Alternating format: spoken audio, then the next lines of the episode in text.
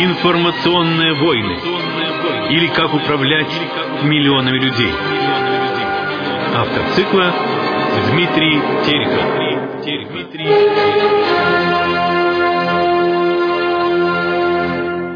Здравствуйте, уважаемые слушатели. По техническим причинам мы в прошлое воскресенье не смогли выйти в эфир. Вот сейчас мы продолжаем наш цикл передач под общим названием «Промывка мозгов» или «Информационные войны. Как управлять миллионами людей». Телефон прямого эфира 629 08 73 629 08 73 но, как обычно, вопросы попрошу задавать где-то э, после 40-й, 45-й там, минуты прямого эфира. Итак, в прошлых программах мы говорили о приемах информационной войны. В первую очередь о приемах так называемой скрытой или по-научному сугестивной пропаганды, которая не воспринимается сознанием, а воспринимается на уровне подсознания. Сегодня мы поговорим о э, носителях э, таких передач на телевидении. То есть, собственно говоря, какие же э, передачи на современном телевидении являются наиболее опасными с точки зрения информационной войны. Возьмем текущую телепрограмму и пробежимся по ее страницам. Сразу оговоримся в начале, что обычные новостные программы, то есть новости дня на разных каналах, где-то начиная с середины 2000-х годов были взяты под довольно жесткий государственный контроль. И практически сейчас не ведут подрывной пропаганды. Конечно, в отдельных сюжетах иногда удается вмонтировать фрагменты, содержащие так называемые информационные закладки. Но это скорее исключение из правил. Телевизионщики сейчас получают очень высокие гонорары. Просто вот э, для понимания, скажем, Познер за каждый выход в эфир, за каждый выход в эфир, не за месяц, а за каждый выход в эфир, получает 45 тысяч долларов. То есть в, э, в месяц он получает где-то порядка 180 э, тысяч долларов помножьте это примерно на вашу собственную зарплату, вы поймете, э, насколько э, это высокооплачиваемая категория. Даже люди, которые не выходят в прямой эфир, у них тоже достаточно высокий уровень зарплат на телевидении. Поэтому телевизионщики получают высокие гонорары, им нет смысла рисковать своим благосостоянием, чтобы на свой страх и риск заниматься информационным прессингом. Они это делают только иногда и за очень большие деньги. Что именно делают, все-таки, если вмонтируют в, в новостные программы? Ну, например, информационные атаки на отечественный автопром и авиапром. Это э, такая сфера, когда информационная война используется не против государства в целом, а против отдельных э, экономических проектов э, государства, в частности, против э, за освобождение рынка от отечественной продукции. Э, западные автопроизводители проводят скоординированную политику, направленную на захват российского рынка высокотехнологичной продукции, постоянно спонсируют сюжеты, которые дискредитируют или хотя бы бросают тень на отечественное производство. А сюжеты эти искусно прячутся в потоке новостей, подаются как шутка или второстепенная неакцентированная мысль. Например, э, все новостные программы по сто раз обыграли случай, когда у Путина не завелся новый отечественный автомобиль или не открывалась крышка багажника, или наоборот, не закрывалась задняя дверь э, нового автомобиля. И хотя все это преподносилось как ирония, шутка, стремление к объективности, но невероятная, просто невероятная частота повторения сюжетов показывает, что это совершенно не случайно. За, за каждый такой показ западные компании платят огромные деньги, как за выход рекламного ролика в прайм-тайм. Ну и наоборот, значит, если вы не можете себе даже представить, что а, аналогичный сюжет проскочит по поводу любого западного автомобиля, как бы плохо он не был, какую бы гнусную ситуацию он не попал, и где бы он ни не был причиной там, какой-то катастрофы или это сам. Здесь никогда не подчеркиваются а, технические, технические проблемы. Например, телевизионщики в последнее время активно нацелились на дискредитацию пассажирских газелей, которые не дают захватить рынок иностранным микроавтобусам. Они буквально смакуют каждый случай с авариями, с авариями газели, подчеркивает, что эти машины давно морально устарели, их нельзя выпускать на трассы с пассажирами. Хотя на самом деле 90% аварий «Газелей» связано с тем, что за рулем сидят гастарбайтеры, которые, во-первых, не знают город, а во-вторых, гоняют на бешеных скоростях, так как их заработок непосредственно связан с количеством рейсов и количеством перевезенных пассажиров. И таким образом они просто создают аварийные ситуации на дороге. Но информационщиков это совершенно не интересует. Они отрабатывают заказ западных компаний, им надо показывать совсем другое. То же самое и с авиакатастрофами. Любая авиакатастрофа отечественного самолета всегда преподносится как следствие никуда не годной техники. И тут же мягко, но весьма навязчиво ей противопоставляется якобы супернадежная западная авиационная техника. И наоборот, аварии западных самолетов, всяких аэробусов и боингов, всегда, в 100% случаев в прессе списываются на ошибки экипажа. Здесь просто не допускается никакого случая, чтобы дискредитировать э, западную авиатехнику. Впрочем, мы еще об этом поговорим ниже, э, в разделе, посвященном информационной войне на экономическом фронте. Поэтому сейчас не будем углубляться в эту тему. Итак, мы подчеркнули, что в новостных программах э, информационные атаки являются скорее исключением из правил, чем правилом. Но при этом совершенно не следует думать, что малый процент информационных атак на новостных каналах связан с лояльностью их персонала государству и русской нации. Наоборот, телевидение буквально пропитано агентурой влияния врага, готовый в любой момент обрушить на зрителя настоящий информационный вал антигосударственной пропаганды. Но просто они предпочитают раньше времени не засвечивать своих людей. Вот если власть в какой-то момент зашатается, в этот критический момент все эти милые люди покажут свои волчьи клыки и начнут тщательно скоординированную кампанию на телевидении. Примером того, как они могут это делать, служит случай с захватом чеченскими террористами спектакля э, мюзикл «Норд-Ост» в театральном центре на Дубровке в 2002 году. Вот в этот ключевой момент весь этот змеиный клубок разом, как по команде, зашевелился и начал работать по строгому плану. Впрочем, об этом мы тоже еще поговорим ниже. У нас будет раздел, который называется «Переворот» и информационное обеспечение переворота. Поэтому мы это будем подробно освещать. А пока критической ситуации нет, новостные передачи относительно лояльны государству и содержат минимум акций информационной войны. А где же тогда скрывается специалист по информационной войне на телевидении? первую очередь в так называемых авторских программах и, конечно, в развлекательных передачах, где информационную закладку легче всего замаскировать. Вот если посмотреть программу недели, то в понедельник начинается серия таких авторских программ, э, которые носят такой аналитический или полемический характер. Здесь в первую очередь следует упомянуть, конечно, передачу под названием «Познер», веду, веду, э, который ведет одноименный персонаж Владимир Владимирович Познер на Первом канале. «Честный понедельник» Сергея Минаева на НТВ и «Школа злословия» Татьяны Толстой и Дуни Смирновой. И передачу Максима Шевченко «Судите сами», тоже на Первом канале, который выходит в эфир, как правило, в районе 22.30 или даже в 0.30 минут.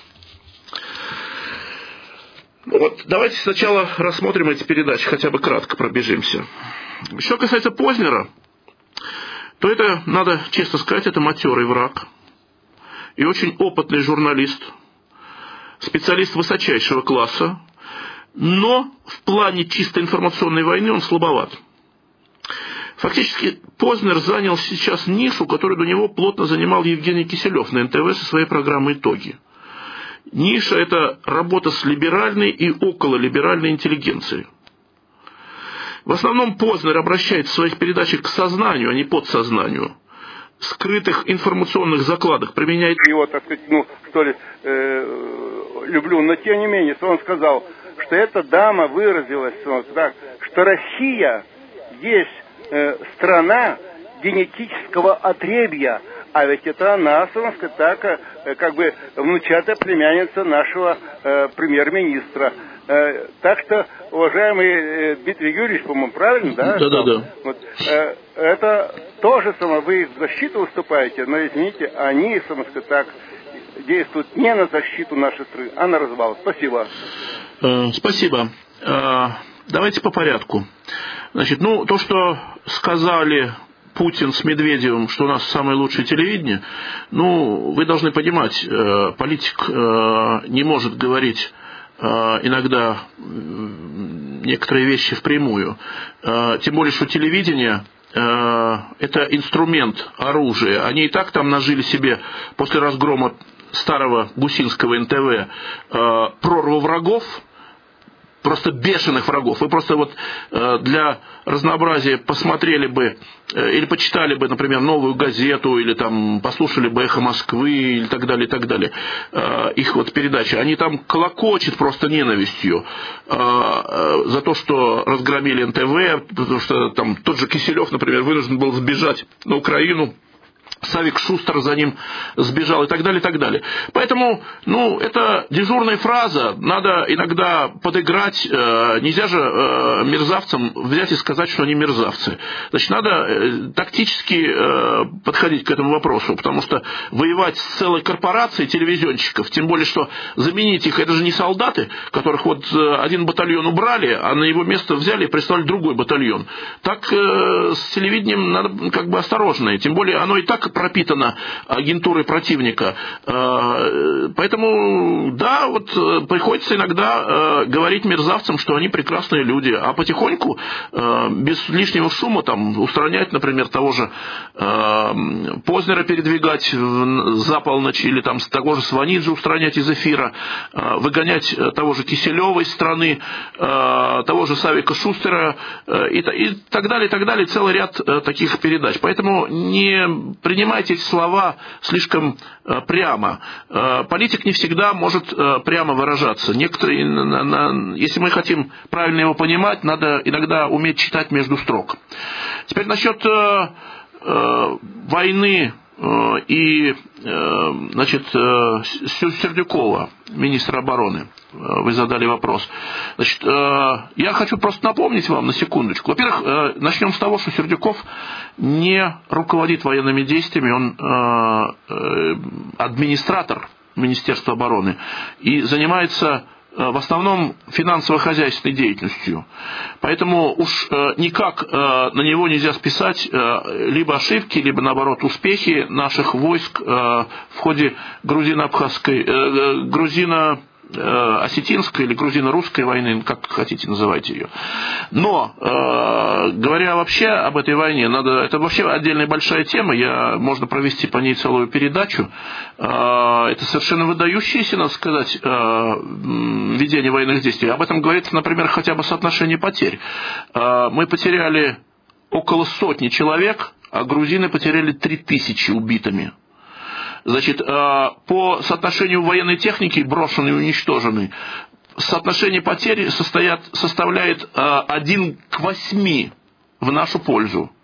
То есть на один наш подбитый танк, ну, правда, по авиации у нас э, там были большие довольно потери, неоправданно большие потери, причем надо заметить, что часть из них была сбита своими собственными дружественным, так сказать, огнем, э, так как э, э, осетины сбивали наши... Ну, это сейчас не буду углубляться э, в тему, это огромная тема, значит, э, войны. Я, я бы просто не говорил о том, что эта война Э, была преступной или проигранной, или не знаю как. Она, наоборот, показала, э, я могу это просто доказать в виде, ну, к сожалению, я не могу по каждому э, поводу делать отдельную передачу, но мог бы доказать, что это был совершенно блестяще разработанный сценарий войны. Кроме того, говоря о Сердюкове, надо сказать, что Сердюков выполнил как раз свою главную функцию. Он выгнал огромное количество генералов, которые просто армию сделали своей личной кормушкой, и которые солдат воспринимали просто как э, рабов или э, там подденных рабочих. Которые своей техникой армейской и снаряжением торговали просто как собственным имуществом и так далее, и так далее. Так что нельзя здесь слишком так упрощенно Э, немножко говорить об этом. Надо разбирать. Э, я, конечно, не все там, далеко не все хорошо, э, не все прекрасно, но надо каждую проблему разбирать достаточно глубоко, чтобы дойти как бы до сути этого проблемы. Ну и потом, вообще мы сейчас говорим не, не совсем об этом. Значит, не, я здесь еще, я с самого начала, вот на прошлой передаче я начал с чего? Я говорил, если я упоминаю Путина, то только потому, не потому, что я там страшный сторонник Путина, и вообще, я сейчас стараюсь абстрагироваться от того, хорош Путин или плох, хорош там Сердюков или плох. А просто сейчас центр информационной войны, мы говорим об информационной войне, центр информационной войны направлен против Путина объективно. А, и против Единой России, там, против того же Сердюкова.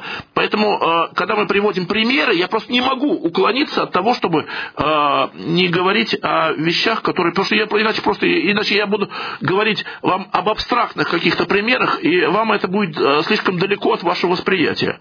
Поэтому, еще раз я хочу, чтобы меня правильно поняли все слушатели, что приводимые примеры э, не преследуют цель э, приподнять Путина там, э, или там Сердюкова, тем более Сердюкова, вообще кого-то выдвинуть и сказать, что кто-то плох, кто-то хорош. Просто вот я привожу примеры информационной войны, так как они явно направлены против Путина, просто я вынужден иногда произносить эту фамилию. Или там того же Сердюкова. Еще вопрос, слушаем вас. Дмитрий Юрьевич, добрый день. Добрый. Это Людмила Николаевна из Краснодара. Очень приятно. Дмитрий Юрьевич, вот слушаю вас и тоже признаюсь вам честно, не совсем вас понимаю. Вот в вопросе об интеллигенции. Интеллигенция мыслящая, мудрая, честная. Когда смотрит те или иные передачи, она делает свои выводы. И она никак не может повесить себе лапшу на уши. А вот, может быть, простой народ, политически безграмотный, вот э, тем действительно можно повесить лапшу на уши. И еще хочу сказать, что вы знаете, я с вами согласна в том, что ведется информационная война потому что внутри России есть враги России, как самого государства, так и русского народа в первую очередь. Вот, и поэтому я в этом вопросе полностью с вами согласна. И что мы должны это понимать. Но и в то же время вы становитесь на защиту сегодняшнего государства. Я правильно вас понимаю? Э, еще раз таком, повторю, я не становлюсь на защиту государства, я просто меня. привожу его в пример. В таком случае я хочу вам задать такой вопрос. Какова, на ваш взгляд, природа сегодняшнего государства де-факто, не так, как записано в Конституции, а вот де-факто природа сегодняшнего нашего государства? Благодарю вас за ответ. Спасибо. Ну, вопрос э, слишком много, многообразный, слишком сложный, чтобы на него ответить в двух словах. Ну, насчет э, э, первой части вопроса об интеллигенции. Э, к сожалению, я э, вынужден не разделить ваш, э, ваш эм, ну, как сказать, энтузиазм относительно этой, этой социальной группы.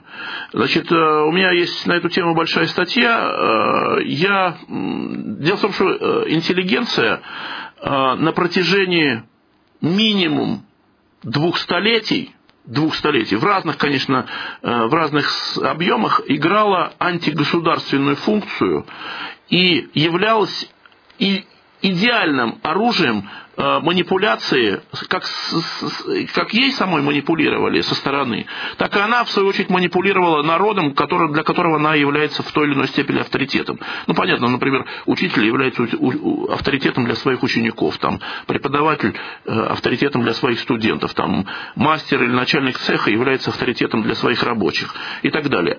А, поэтому, э, конечно, интеллигенция разная. Вот у нас большой слой, это большой слой, это тоже отдельно можно посвятить целую большую передачу интеллигенции. А, значит, э, интеллигенция бывает разная. Есть значительная часть интеллигенции, которая все прекрасно понимает. Но Вообще говоря, интеллигенция является одним из основных объектов, мы об этом, кстати, будем говорить в дальнейшем, основных объектов воздействия методами информационной войны. И то, что она все понимает, это вы глубоко заблуждаетесь.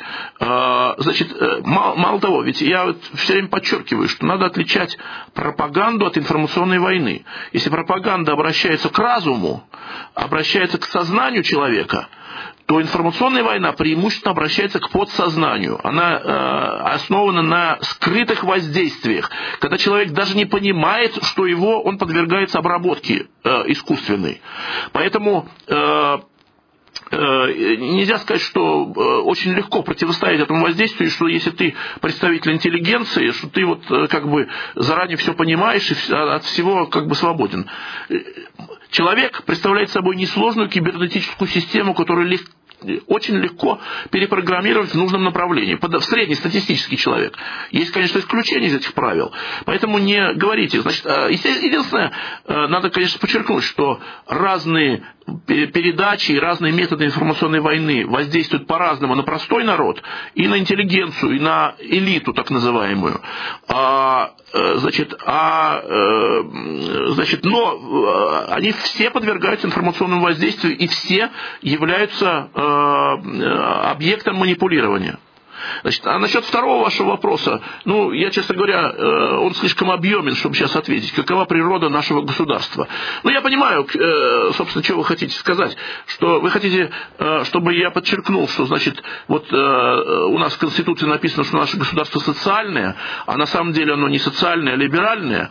Ну, это да, отчасти это так. К сожалению, к сожалению, значит, наше руководство, включая и Путина, э, придерживается либеральных взглядов на жизнь. Я, э, но э, здесь надо различать либерализм от либерализма. Есть либерализм западнический, который разрушительный, который предусматривает, э, что нашу страну надо просто списать из истории э, и присоединить к Западу на правах провинции такой, где нас всему будут учить. Вот это, этот либерализм проповедовался все 90-е годы и сейчас пытается вернуться к власти опять. Значит, этот либерализм разрушительный, он хочет уничтожить нашу страну вообще, а народ ему вообще ненавистен и страна ненавистна. А Путин, хоть и либерал, он э, придерживается, с моей точки зрения, такого умеренного либерализма, скажем так. Хотя я бы э, больше хотел, чтобы он придерживался э, национально-патриотических убеждений. Ну, что поделаешь, вот придерживается и придерживается. Ладно, значит, да, еще на первый вопрос, когда уважаемый Э, забыл фамилию, спросил насчет Собчак. Ну, Собчак, во-первых, не является родственницей Путина, это, э, так сказать, он просто, э, Путин является выходцем из Собчаковской Э, группировки, поэтому он э, держал по, отношению к ней э, ну, некоторый нейтралитет. Это, в общем, э, по-человечески понятно. Э, не, хотел просто прослыть неблагодарной свиньей. Значит, э, а что касается Собчак самой, то здесь я с вами совершенно согласен. Значит, Собчак представляет собой э, тоже, э, эта программа чисто информационной войны. Я, кстати, о ней буду еще говорить на следующей, э, следующей передаче, потому что э, вот этот «Дом-2» и «Дом-1» и вот эта, эта серия передач, это вот те передачи, когда под э, развлекательным содержанием замаскирована отравленная начинка. Вот в чистом виде. Люди думают, что они смотрят развлекаловку чистую, а на самом деле их зомбируют в чистом виде э, очень серьезно. Ну, вот сегодня мы, у нас время подошло к концу. Э, мы заканчиваем передачу. Я прощаюсь с вами до следующего воскресенья. С вами был Дмитрий Терехов и программа «Промывка мозгов. Информационные войны». До свидания.